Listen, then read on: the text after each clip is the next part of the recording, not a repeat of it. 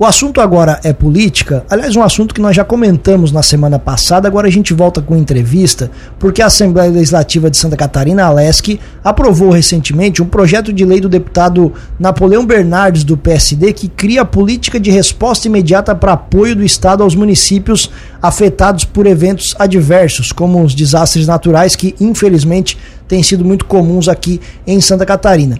O autor do, do, do, projeto, deputado Napoleão Bernardes, está na linha com a gente para conversar sobre o assunto. Deputado, bom dia, muito obrigado pela gentileza da entrevista, tudo bem? Bom dia, Tiago. Bom dia, Juliano. Eu que agradeço pela oportunidade de estar mais uma vez na Cruz de Malta, conversar com a gente amiga tanto de Lauro Miller quanto de toda a região sul do estado. Sobremaneira, um tema tão importante como esse, que impacta diretamente Santa Catarina e, infelizmente, também os municípios do sul catarinense. Bom dia para você, bom dia para todos. Muito bom dia, deputado. Exatamente, o assunto está em alta, infelizmente, né? Nós temos acompanhado isso diariamente em, em todo o estado. Eu queria que o senhor então explicasse um pouquinho do, do, do porquê, dos motivos desse projeto e, obviamente, explicasse os detalhes dele para a nossa audiência. Eu fui prefeito por seis anos em Blumenau, uma cidade bastante afetada pelas enchentes, então eu vivi na pele onde o calo aperta. E eu achava um absurdo, por exemplo, no auge de uma enchente, às vezes ter que reunir equipe da prefeitura para preencher papelada, assinar formulário, quando a prioridade tem que ser justamente garantir o socorro à população.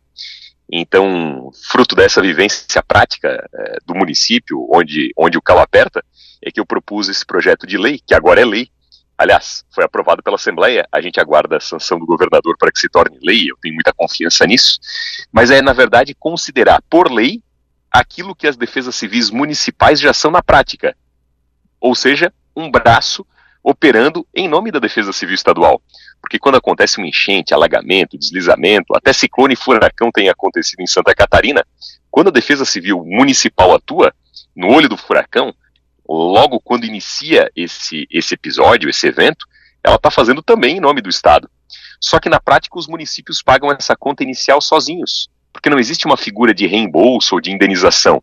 Então, todo aquele recurso que pesa bastante, especialmente para municípios menores, todo aquele recurso que é empregado no início dessa operação os municípios ficam com um pincel na mão, eles pagam a conta sozinhos. Então é a hora extra do funcionário, é o combustível das máquinas, é o aluguel de um equipamento, lona, alimentação. Então o socorro imediato, a resposta imediata que esse projeto que nós aprovamos da Assembleia, tem justamente esse apelo, que é garantir um recurso inicial, um recurso inicial da Defesa Civil Estadual para aquelas 24 horas iniciais, para aquelas 48 horas iniciais para que os municípios consigam, em nome da Defesa Civil Estadual, prestar o socorro imediato, a resposta imediata à população. A parte burocrática do projeto, deputado, porque obviamente a gente sempre comenta, né? A burocracia teoricamente é para impedir a corrupção, desvio de recursos. Essa rapidez não pode causar esse tipo de problema? O que, que o seu projeto fala sobre isso? Esse projeto ele, ele visa tão somente aquela resposta mais inicial, aquela resposta mais imediata das primeiras 24, das primeiras 48 horas.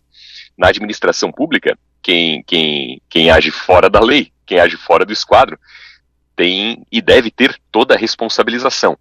Nesse caso específico, a gente está garantindo é um dinheiro direto do município, é como se fosse um crédito pré-aprovado. Para dar um, um exemplo de um modelo que deu bastante certo em Santa Catarina. Cada diretor de escola estadual, por exemplo, para fazer uma comparação, tem um cartãozinho de débito, um crédito pré-aprovado e tem algumas lojas pré-licitadas. Então, ah, precisou trocar a lâmpada de uma escola, o trinco, uh, uma, uma janela. Então, aí tem algumas lojas pré-licitadas, tem um cartão de débito, enfim, com um pequeno créditozinho ali pré-aprovado. Então, são para as pequenas despesas. E aí, faz ato contínuo a prestação de contas. Então, nada muda em relação à, à reconstrução, a obras, a questões de infraestrutura, de engenharia. É apenas um, um aporte inicial para aquele socorro imediato para as despesas mais imediatas, que basicamente são gasolina, hora extra, um, um aluguel de maquinário, algo nesse sentido. O município tem uma espécie de crédito pré-aprovado né, e faz a prestação de contas logo na sequência. Certo, esses valores seriam é, é, é, por conta do tamanho do município? É um valor para todos os municípios? O que, que o projeto trata? Isso é proporcional ao, ao, ao número de habitantes Claro que aí, a, havendo a sanção do governador se tornando lei, aí vem essa, essa regulamentação por parte do governo do estado. A, a lei em si ela vai garantir o instrumento jurídico para que de forma segura os municípios possam diretamente acessar esses recursos do Fundo Estadual de Defesa Civil. E aí, com a lei aprovada, né, a lei sancionada, né, em se tornando lei, aí o governo do estado ele tem um prazo para fazer a regulamentação disso, estabelecer qual o valor, por exemplo, por município, de acordo com esse critério é, proporcional aí à sua população. Sendo sancionada, deputada, ela já, ela já entraria em vigor imediatamente?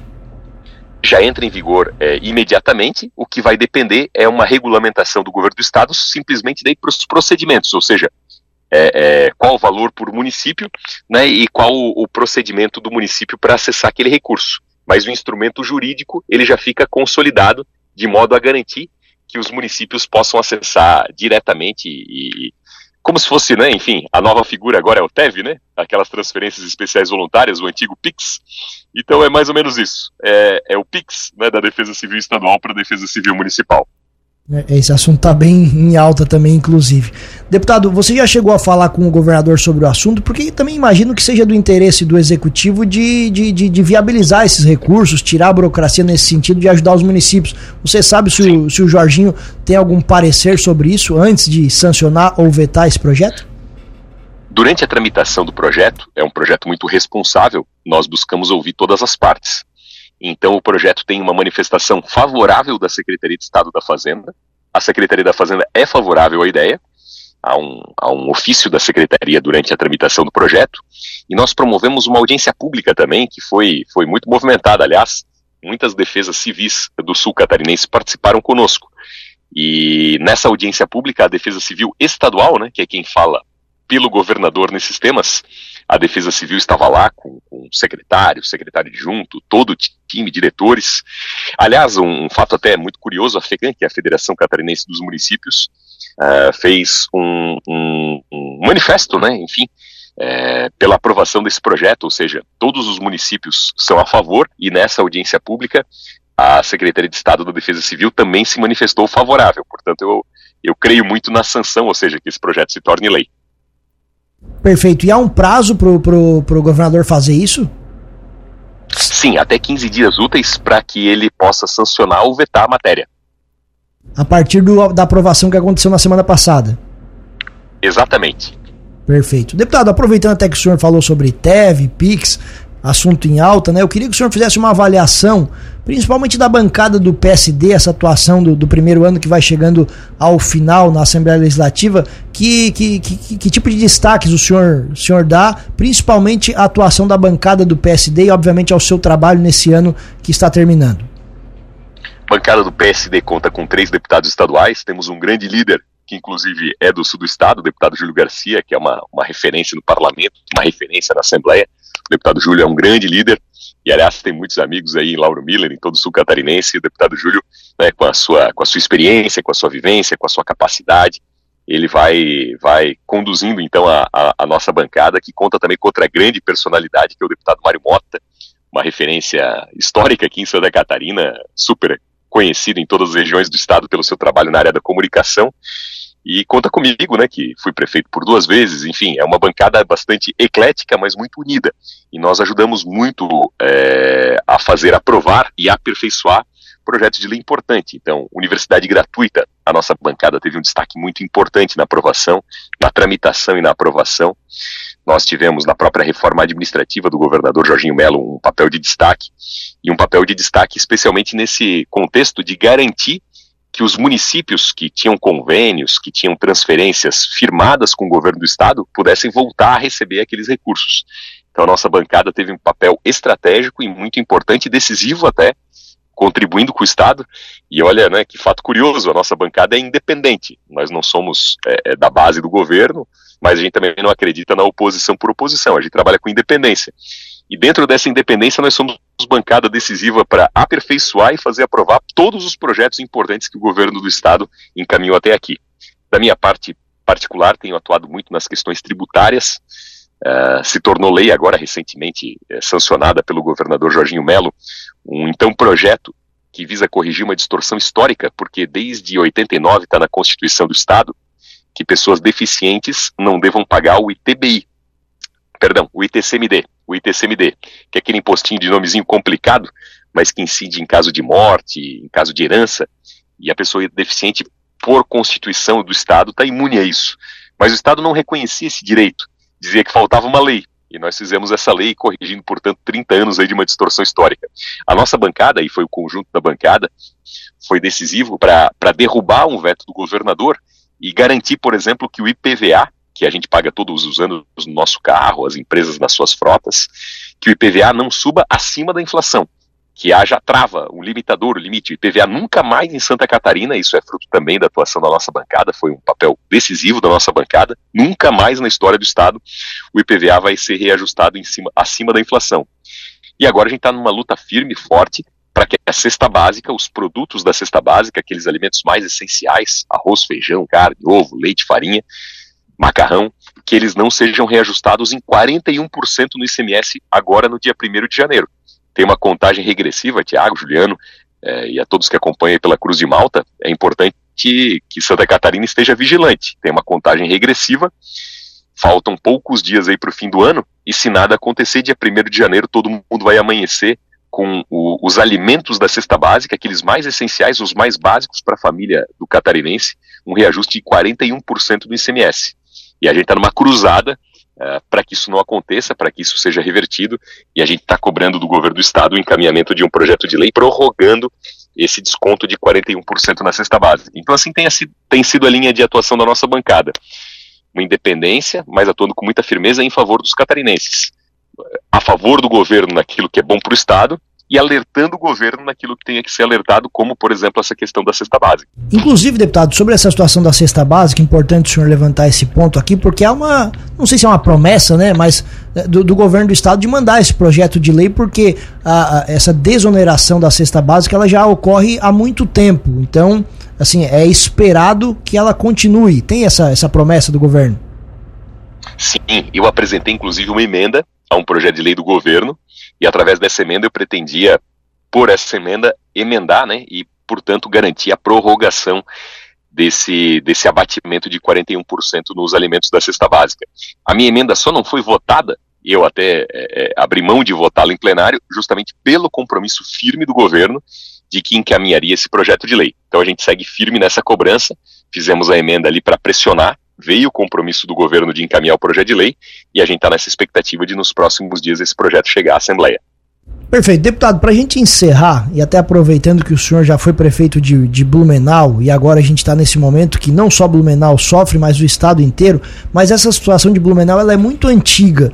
E eu sei que não é fácil explicar, mas por que que entra ano, sai ano, a situação de Blumenau especificamente, ela não se resolve com relação a cheias? É um problema sem solução, é muito difícil. O que que falta para acabar com esse sofrimento da população que praticamente ano após ano acompanha em algum momento do ano essas enchentes por lá? Essas questões, né, do clima, elas vão se tornar cada vez mais frequentes e cada vez mais fortes. Com ações de engenharia, de infraestrutura, é, de prevenção, de tecnologia, de conscientização, dá para amenizar e amenizar bastante. Por exemplo, lá na década de 80 se formou uma espécie de plano diretor, um, uma diretriz, se criou um manual, né, feito em parceria inclusive com o governo japonês, porque algumas regiões do Japão passavam muito por isso.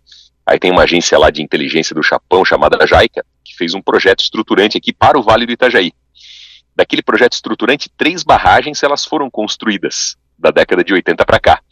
José Boatê, Tuporanga e Itaió. E essas barragens, por exemplo, como estão hoje, inclusive já ajudam Blumenau é, a, a, a, diminuir em até 2 metros o nível da enchente. Então, uma enchente, digamos, de, de, de 12 metros vira uma enchente de 10. Aqui em Blumenau, a, a, a partir de 8 metros se tem enchente, né? Então, se, se, se atingisse, por exemplo, 10 metros, com as barragens isso cai para 8, ou seja, essas barragens já amenizam bastante. Isso é um exemplo de que a infraestrutura ajuda. A tecnologia tem ajudado a, a antecipar bastante a previsão e isso tem garantido eh, evitar muitos prejuízos às pessoas. Agora, o que ficou pendente de, de, de lá para trás é a continuidade desse projeto JAICA, que são outras barragens, micro barragens, canais extravasores. Então, a diretriz ela existe desde a década de 80. Parte foi executado e dentro da parte que foi executado, o, alguns resultados já acontecem. Agora, o, o, a grande virada de chave para o Vale do Itajaí, não que vá acabar com o episódio de enchentes, mas vai diminuir bastante, bastante, é justamente a conclusão desse projeto JAICA, que depende de recursos grandes, né, e aí há uma mobilização do governo do estado é, junto ao governo federal e a organismos internacionais de financiamento para busca de recursos para a conclusão desse projeto. Deputado, muito obrigado pela gentileza da entrevista mais uma vez aqui na Cruz de Malta FM. O espaço segue aberto. Um abraço e boa semana de trabalho. Combinado. Um abraço para vocês. Valeu, Tiago. Valeu, Juliano. Um excelente dia para todos. Um abraço para a gente amiga de Lauro Miller, todos os nossos amigos daí. Em especial nosso querido amigo Grilo, que está sempre na audiência.